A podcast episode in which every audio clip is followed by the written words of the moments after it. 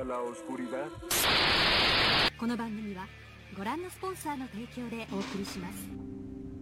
Lo que vas a escuchar a continuación son única y exclusivamente historias compartidas en internet, es decir, son creepypastas. Pero para empezar, ¿qué es un creepypasta? Esto es un neologismo originado de la expresión copy-paste, cambiándolo con el término creepy, que por su traducción al español es siniestro, y pasta, que es una deformación o slang del término paste o pegar. Y tal cual, este es el mayor medio de difusión de estas leyendas presentándose en las plataformas en ocasiones más inesperadas como comentarios de YouTube, Facebook y ahora está en formato de TikTok. Sin embargo, su mayor auge fue a mediados de la primera década de los 2000 en foros como 4chan o Reddit, mismos que a la fecha no suelen ser tan frecuentados por el grueso de los internautas. Sin embargo, siguen siendo la mayor fuente y origen y canal para la transmisión de toda esta mitología, que de copy-paste en copy-paste poco a poco permean en nuestros feeds y se convierten en parte de la cultura pop. Y qué mejor que el mes más spooky para visitar algunas de las más escalofriantes. Esta creepypasta, si creciste en los 90s o 2000s, probablemente te caiga como un balde de agua, pues tiene que ver con nuestras infancias, específicamente con la serie de Rugrats o Aventuras en Pañales como la conocimos en Latinoamérica. Y lo que dice es lo siguiente. Los bebés en aventuras en pañales en realidad nunca existieron y solamente eran producto de la imaginación de Angélica, porque su madre, al ser una mujer completamente ocupada y trabajar en un alto puesto de una corporación, pues no le prestaba la suficiente atención. Su padre, eh, Julio Pickles, tenía una relación bastante blanda y poco profunda con ella. Por lo tanto, Angélica era una niña sin mucha atención de sus padres. Carlitos, supuestamente, falleció junto con su madre en el parto, por lo cual es que Carlos, el padre de Carlitos, siempre tiene ansiedad y siempre es un manojo de nervios. Tommy aparentemente nunca nació, es decir, en, su parto falleció. Por lo cual, Hugo Pickles, el padre, se la pasa en el sótano haciendo juguetes para aquel hijo que no tuvo la oportunidad de ver nacer. Y los de Bills, o sea, los padres de Philly y Lily, tuvieron que abortar, para la edad de Angélica ella no entendía muy bien este, este concepto, por lo cual en su cabeza ella no sabía si el bebé iba a ser niño o niña, por lo cual inventó al mismo personaje en su cabeza, pero con ambos géneros, resultando en los gemelos Philly y Lily DeVille. También esta teoría sostiene de que Susie fue en realidad la única amiga que tuvo y la que le siguió el juego de todas sus creaciones y de todas sus invenciones, por esto es que Susie, Carmichael eventualmente se convierte en psicóloga y se asocia con Nickelodeon para crear la serie de aventuras en pañales, es decir, Susie en la vida real. Cuando Angélica murió por sobredosis de drogas, Susie ayudó en el funeral. La muerte fue bastante triste, porque gracias a su adicción fue excluida socialmente, lo que la llevó a una ruptura con la realidad y a su eventual fallecimiento. Ella pasó sus últimos días de vida en la parte trasera de una cafetería escolar, imaginando amigos alrededor de ella y jugando con las vidas de sus creaciones. Aparentemente Angélica falleció el 5 de marzo de 1994. Dentro de las creepypastas también existen ocasiones en las cuales se proponen juegos o formas de contactar a entes y espíritus, cosa que yo personalmente no recomiendo. Sin embargo, este es el juego de la ventana. El juego de la ventana consiste en que sea a final de mes, porque al parecer esto es lo que más atrae al, entre comillas, otro participante. Es debido también saber que no siempre va a funcionar al primer intento, puede incluso que tome hasta 6 o 12 intentos. Pero, ¿cómo sabemos si funcionó? Y lo más importante, ¿en qué consiste el juego? Sabrás si funcionó cuando el juego comience y eso eso será cuando te despiertes. Y no despertarás de una forma normal, de una forma natural o tranquila, sino que estarás algo mareado o incluso confundido. Y de repente escucharás un golpecito en la ventana. Vas a empezar a escuchar golpes en la ventana suaves, lentos, pero poco a poco serán más fuertes y constantes. Tú, como el otro participante del juego, tienes que jugar. Y lo que tienes que hacer es muy sencillo. Tienes que fingir que estás dormido. Aquí es donde las cosas se ponen un poco más interesantes, porque hay varias cosas que delatan mucho a alguien que no está completamente dormido. Te mueves mucho, no te tapas completamente con las sábanas y lo más importante de todo, uno no duerme con los ojos abiertos, ¿o sí? Tienes que fingir estar dormido sin en ningún momento abrir los ojos. Mientras tanto, lo que está del otro lado va a seguir golpeteando la ventana, hasta que incluso habrá un punto en el que dejará de hacerlo. Pero por nada del mundo te muevas, no pienses que ya se acabó, es una trampa, es una trampa, repito. Siempre lo va a hacer. Te va a hacer creer que ya se acabó, pero en realidad te quiere sorprender para que abras los ojos. Este ente va a seguir tocando y golpeando la ventana.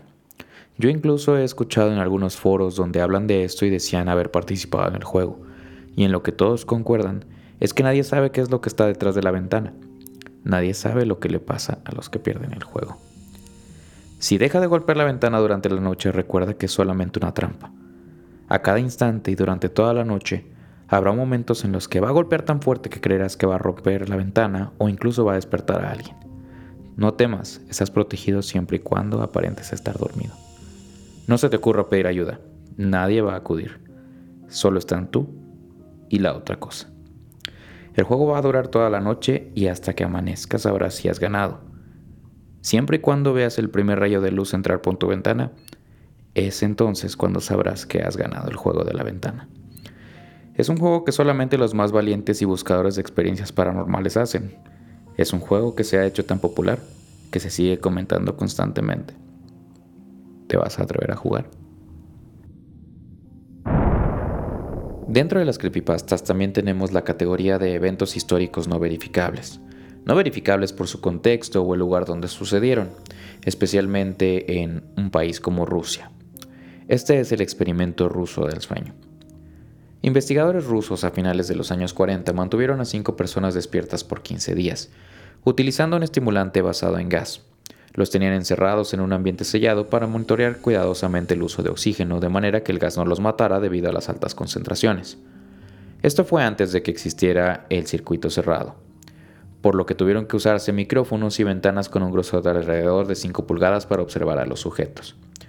El cuarto estaba lleno de libros, cobijas para dormir, pero no había camas. Tenían agua corriente, baño y la suficiente cantidad de comida para que los cinco sobrevivieran por un mes. Los sujetos de prueba eran prisioneros políticos y de guerra declarados enemigos del Estado durante la Segunda Guerra Mundial.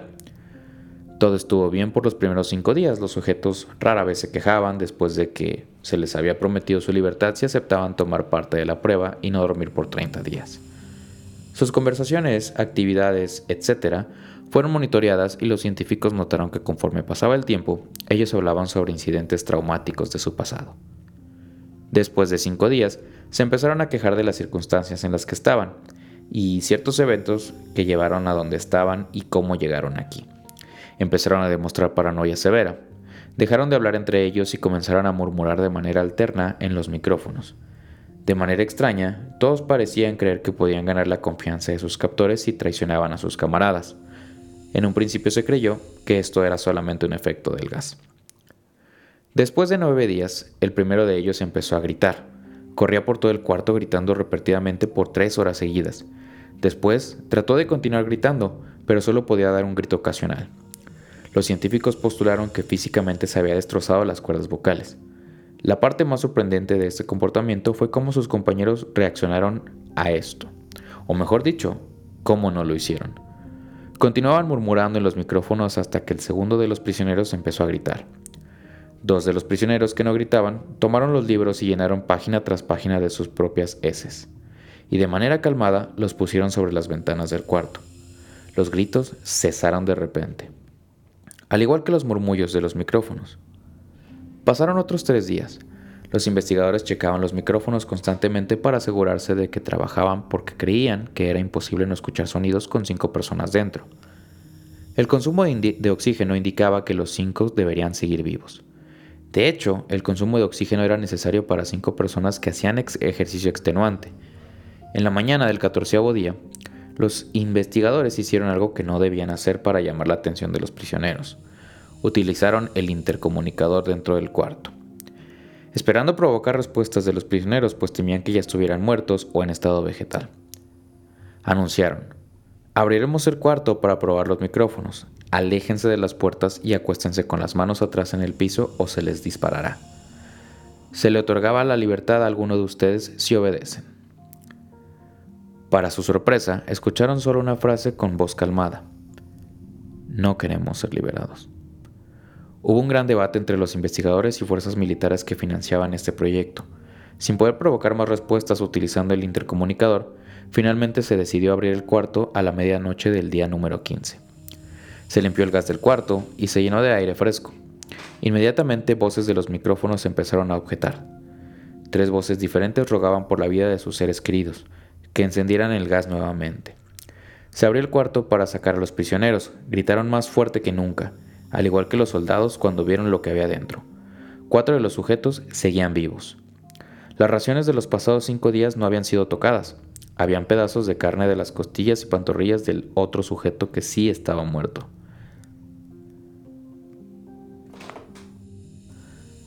Los miembros del sujeto fallecido fueron colocados estratégicamente en el centro del cuarto bloqueando el drenaje, permitiendo que cuatro pulgadas de agua se acumularan en el piso. Los cuatro, entre comillas, sobrevivientes también tenían pedazos de piel y carne arrancada de sus cuerpos. La destrucción de tejidos y la exposición de huesos en la punta de sus dedos indicaba que las heridas fueron infligidas con las manos, y no con los dientes como era de suponerse. Al examinarlos, se descubrió que la mayoría de las heridas fueron autoinfligidas en su mayoría. La piel y los órganos detrás de las costillas fueron removidos, mientras que el corazón, los pulmones y el diafragma seguían en su lugar. El tracto digestivo de los cuatro sujetos podía verse pues estaba expuesto y estaba digiriendo la comida. Rápidamente se hizo aparente que estaban digiriendo su propia carne y que ellos la arrancaron y se la comieron en el transcurso de dos días. La mayoría de los soldados eran fuerzas especiales rusas en las instalaciones, pero aún así muchos se negaron a regresar al cuarto para sacar a los prisioneros. Estos, sin embargo, insistían a gritos que los dejaran dentro y de manera alterna rogaron y demandaron que se encendiera el gas nuevamente para evitar quedarse dormidos. Para sorpresa de todos, los sujetos pusieron una resistencia feroz durante la extracción. Un soldado ruso falleció cuando uno de los sujetos lo mordió. Otro fue gravemente herido cuando otro de los prisioneros le mordió la, la arteria femoral y los testículos. Otros cinco soldados perdieron la vida y si se cuentan aquellos que se quitaron la vida en las semanas consecuentes al incidente. Durante la lucha, uno de los prisioneros dañó su vaso, sangrando de manera casi inmediata. Se intentó sedar al sujeto, pero fue imposible. Se le inyectó más de 10 veces la dosis humana de morfina posible. Y aún así luchó como un animal rodeado, rompiendo todas las costillas y un brazo de un doctor. Se veía latir su corazón y al máximo por dos minutos completos, mientras éste se desangraba y continuó gritando por tres minutos más, atacando a cualquiera que se le acercara, repitiendo la palabra más, una y otra vez, cada vez más débil hasta que cayó en silencio. Los otros tres sobrevivientes fueron inmovilizados fuertemente y llevados hacia instalaciones médicas. Dos de ellos con cuerdas bucales intactas. Demandaban continuamente más gas para permanecer despiertos. El más herido de los tres fue llevado al único cuarto de cirugía que había en las instalaciones. En el proceso de su preparación para colocar nuevamente sus órganos en su lugar, se notó que el sujeto era totalmente inmune a los sedantes. Peleó ferozmente cuando el gas anestésico se le estaba colocando. Se necesitó un poco más de anestesia de la normal para poder sedarlo. Pero al momento que sus ojos se cerraron, su corazón se detuvo. En la autopsia se encontró que en su sangre había tres veces la cantidad normal de oxígeno. También se rompió nueve huesos en la lucha para no ser controlado. El segundo sobreviviente era el que primero gritó. Con sus cuerdas vocales totalmente destruidas no pudo objetar la cirugía. Solamente reaccionaba agitando violentamente la cabeza en desacuerdo, cuando se le administraba todavía más gas anestésico. Afirmó violentamente con la cabeza cuando alguien sugirió hacer la cirugía sin anestesia, y no reaccionó durante la misma, que duró como alrededor de seis horas en la cual se intentó reemplazar sus órganos abdominales y cubrirlo con lo que quedaba de su piel. El cirujano afirmó que era médicamente imposible que el sujeto siguiera con vida. Una enfermera aterrada que ayudó en la cirugía comentó que la boca del paciente formaba una sonrisa cada vez que sus ojos se encontraban. Cuando la cirugía terminó, el sujeto miró al cirujano y empezó a hacer sonidos fuertes, como tratando de hablar, asumiendo que esto era de gran importancia, el cirujano le entregó un papel y una pluma para que el paciente pudiera comunicarse. Entre comillas decía, sigue cortando. Esto fue lo que escribió. Se le hizo la misma cirugía sin anestesia a los otros dos sujetos. Se les tuvo que inyectar un paralítico pues ellos reían constantemente y le era imposible realizar la operación al cirujano. Una vez paralizados solo podían interactuar con sus ojos. En el momento en que pudieron hablar nuevamente, exigieron nuevamente más el gas estimulante. Los investigadores trataron de averiguar por qué se lastimaron de esa forma a sí mismo y por qué querían el gas. La única respuesta fue, debo permanecer despierto. Se reforzó a los tres sujetos y los devolvieron al cuarto, para espera de su destino. Los investigadores enfrentando la furia de sus benefactores, entre comillas, por haber fallado las metas del proyecto. Consideraron darle eutanasia a los prisioneros. Sin embargo, el comandante, un ex KGB, vio el potencial en el proyecto y en su lugar decidió ver qué pasaría si ponían el gas nuevamente. Los científicos se negaron rotundamente, pero al final tuvieron que aceptar. En preparación para ser sellados nuevamente en el cuarto, los prisioneros fueron conectados a un monitor. Para sorpresa de todos, los tres dejaron de pelear en el momento en que se dieron cuenta que les regresarían el gas. En este momento era obvio que los tres estaban haciendo un gran esfuerzo por mantenerse despiertos. Uno de los prisioneros estaba murmurando una canción. El sujeto mudo peleaba con sus ataduras de piel como si tratara de enfocarse en algo. El último sujeto mantenía su cabeza en la almohada y parpadeaba rápidamente, siendo este el primero al que se le puso el monitor. La mayoría de los investigadores monitoreaban sus ondas cerebrales con gran sorpresa. Eran normales la mayor parte del tiempo, al que algunas veces parecía que una línea recta era inexplicable. Es decir, parecía que habían muerto. Parecía que sufrían la, que sufrían la muerte cerebral. Mientras analizaban los datos, una enfermera notó que los ojos del sujeto se cerraron. Sus ondas cerebrales cambiaron inmediatamente por las de sueño profundo. Luego se pusieron rectas y de manera simultánea su corazón se detuvo. El único sujeto que quedaba que podía hablar comenzó a gritar para que lo encerraran en ese momento. Sus ondas cerebrales mostraban las líneas rectas del sujeto que acababa de morir por quedarse dormido. El comandante dio la orden de sellar el cuarto con los dos prisioneros dentro junto con los tres científicos. Uno de los tres inmediatamente tomó un arma y abrió fuego. Esto contra el comandante, matándolo de un tiro entre los ojos. Después apuntó al prisionero mudo y le voló el cerebro. Apuntó al prisionero que quedaba vivo mientras que los demás investigadores escaparon del cuarto y gritaba, No me encerrarán con estas cosas, no contigo, le gritaba al prisionero, que estaba atado al camastro. ¿Qué eres? demandó, necesito saberlo. Entonces el prisionero sonrió. ¿Tan fácil te has olvidado de mí? le dijo. Somos ustedes. Somos la locura que está encerrada en todos ustedes, rogando por libertad en cada momento de tu vida, desde lo más profundo de tu mente animal. Somos aquello de lo que te escondes en tu cama todas las noches. Somos lo que duermes y silencias y paralizas cuando te vas a tu cielo, donde no te podemos alcanzar. El investigador hizo una pausa y apuntó al corazón del prisionero y le disparó. El monitor simplemente mostró una línea recta, mientras el sujeto débilmente murmuró casi tan libre. Pues bueno, hasta aquí dejamos este pequeño episodio especial de Halloween de Spooktober 2022 sobre las creepypastas que me estuvieron mandando. La verdad es que me mandaron muchísimas más, pero no les voy a mentir, son muy largas. Incluso si quieren una segunda parte de, esta, de este especial, háganmelo saber eh, si lo están viendo en YouTube en los comentarios. Si no, mándenme un mensajito directo por Instagram. Ya saben que yo los leo a todos y que a todos trato de contestarles. Y también pues depende mucho de, las eh, reproducciones que tenga dentro de Spotify. Y pues ya eh, ahí veremos si hacemos una segunda parte. Sin embargo, estas tres que seleccioné son de las que más me gustan. Especialmente una porque es un tanto de nostalgia, entre comillas el de también el del experimento ruso. Ya lo había visto yo en un video de YouTube, sin embargo no lo había leído tal cual y pues sí está bastante escalofriante. Y el juego, porque ya saben que muchas veces hay este tipo de actividades, ¿no? Sobre todo de que gente que le gusta estarle ahí jugando al, al B-Word con los espíritus y pues ya saben, ¿no? Este, e, ese juego de la ventana también me pareció un tanto aterrador, especialmente para las personas que viven solas, como yo. Eh, y pues bueno, yo solamente les aconsejo que no lo intenten en casa. Hay otras eh, creepypastas que la verdad es que hay una que definitivamente no quiero leer porque para serles honesto me parece muy grotesca, pero no deja de ser una leyenda del internet que es la de la rata container. Que si se quieren aventurar a hacerlo, que yo de verdad no se los recomiendo porque si es muy asquerosa, muy gráfica, un tanto eh, con contenido sexual, pues adelante, ¿no? Pueden buscarla en Google, así tal cual buscas Rata Container Creepypasta y la vas a encontrar, te lo aseguro. Si no, también hay versiones en, YouTube donde las están leyendo, pero definitivamente a mí sí me causa bastante asco y un poco de, eh, no sé, perturbación en mi ser. Pero bueno, ahí está. Si la quieres leer adelante, yo de verdad siento que está muy manchada, pero pues bueno, es una de las leyendas más grandes de internet. También eh, tenía la de Ben Drowned, o Ben se ahogó, que es la del cartucho maldito de Majora's Mask.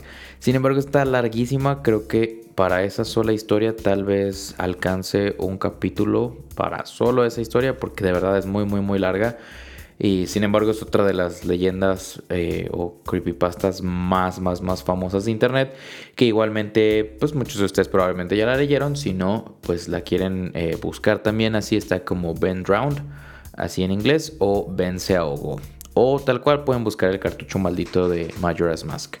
Ahora, pues bueno, solamente es un especial eh, que si lo estás escuchando muy probablemente ya te diste cuenta que eh, no hubo Confiesa Meme porque al momento que estoy grabando esto pues prácticamente estoy preparándome para ir a un viaje a Estados Unidos por lo cual, pues sí, este es el reemplazo para el Confiesa Meme de esta semana. Pero como es la mera mera semana de Halloween 2022, no quise dejarlo pasar. Y además, pues ya era una dinámica que les había solicitado hace un par de semanas. Entonces, pues también como para darle este, eh, pues no sé, pequeño regalo a las personas que participaron.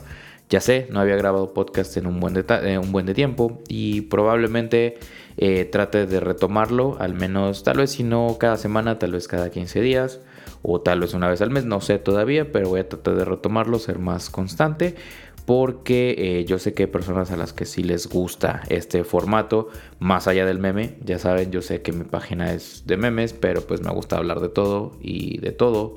Ah, más allá del meme, ¿no? Y, pues sí, también, si les puedo traer ya a partir del mes de noviembre un poquito más de información más relacionada al mundo de los memes, eh, etcétera, pues lo haré, ¿no? Si no, pues cualquier tema que salga y que esté yo dispuesto a opinar, créanme que se los voy a traer. A muchas, a muchas personas eh, al parecer les gusta mi voz, les gusta mi voz sensual, creo. Pero igual de todas formas, este, como les comento, pues esto consume algo de tiempo, así que denle todo su apoyo, compártanlo con sus amigos, compártanlo con su familia. Obviamente que no sean tan sensibles a las historias perturbadoras y las historias así de alto impacto, pero este, sí, compártanlo, denle like, eh, suscríbanse en Spotify. Eh, también denle seguir en Spotify, denle sus 5 estrellitas en Spotify, su like en YouTube, si lo están escuchando en YouTube, y también su like en, en, Google Podcast, que son las tres plataformas en las cuales está disponible. Y pues nada, les deseo un excelente Halloween, espero que ya tengan su fiesta de disfraces, espero que también ya sepan de qué se van a disfrazar, si ya saben, pónganlo aquí en los comentarios de YouTube. Eh, si no, eh, pues bueno, ya estaré viendo sus fotos a todas las personas que, las manden por DM. Obviamente si hay disfraces chistosos los voy a publicar a forma de meme. Y pues bueno, ya saben, aquí estamos en contacto y que tengan un excelente fin de semana. Feliz Halloween, feliz Día de Muertos o feliz día que estén escuchando esto. Hasta pronto. Este fue el Memetecas Nacional.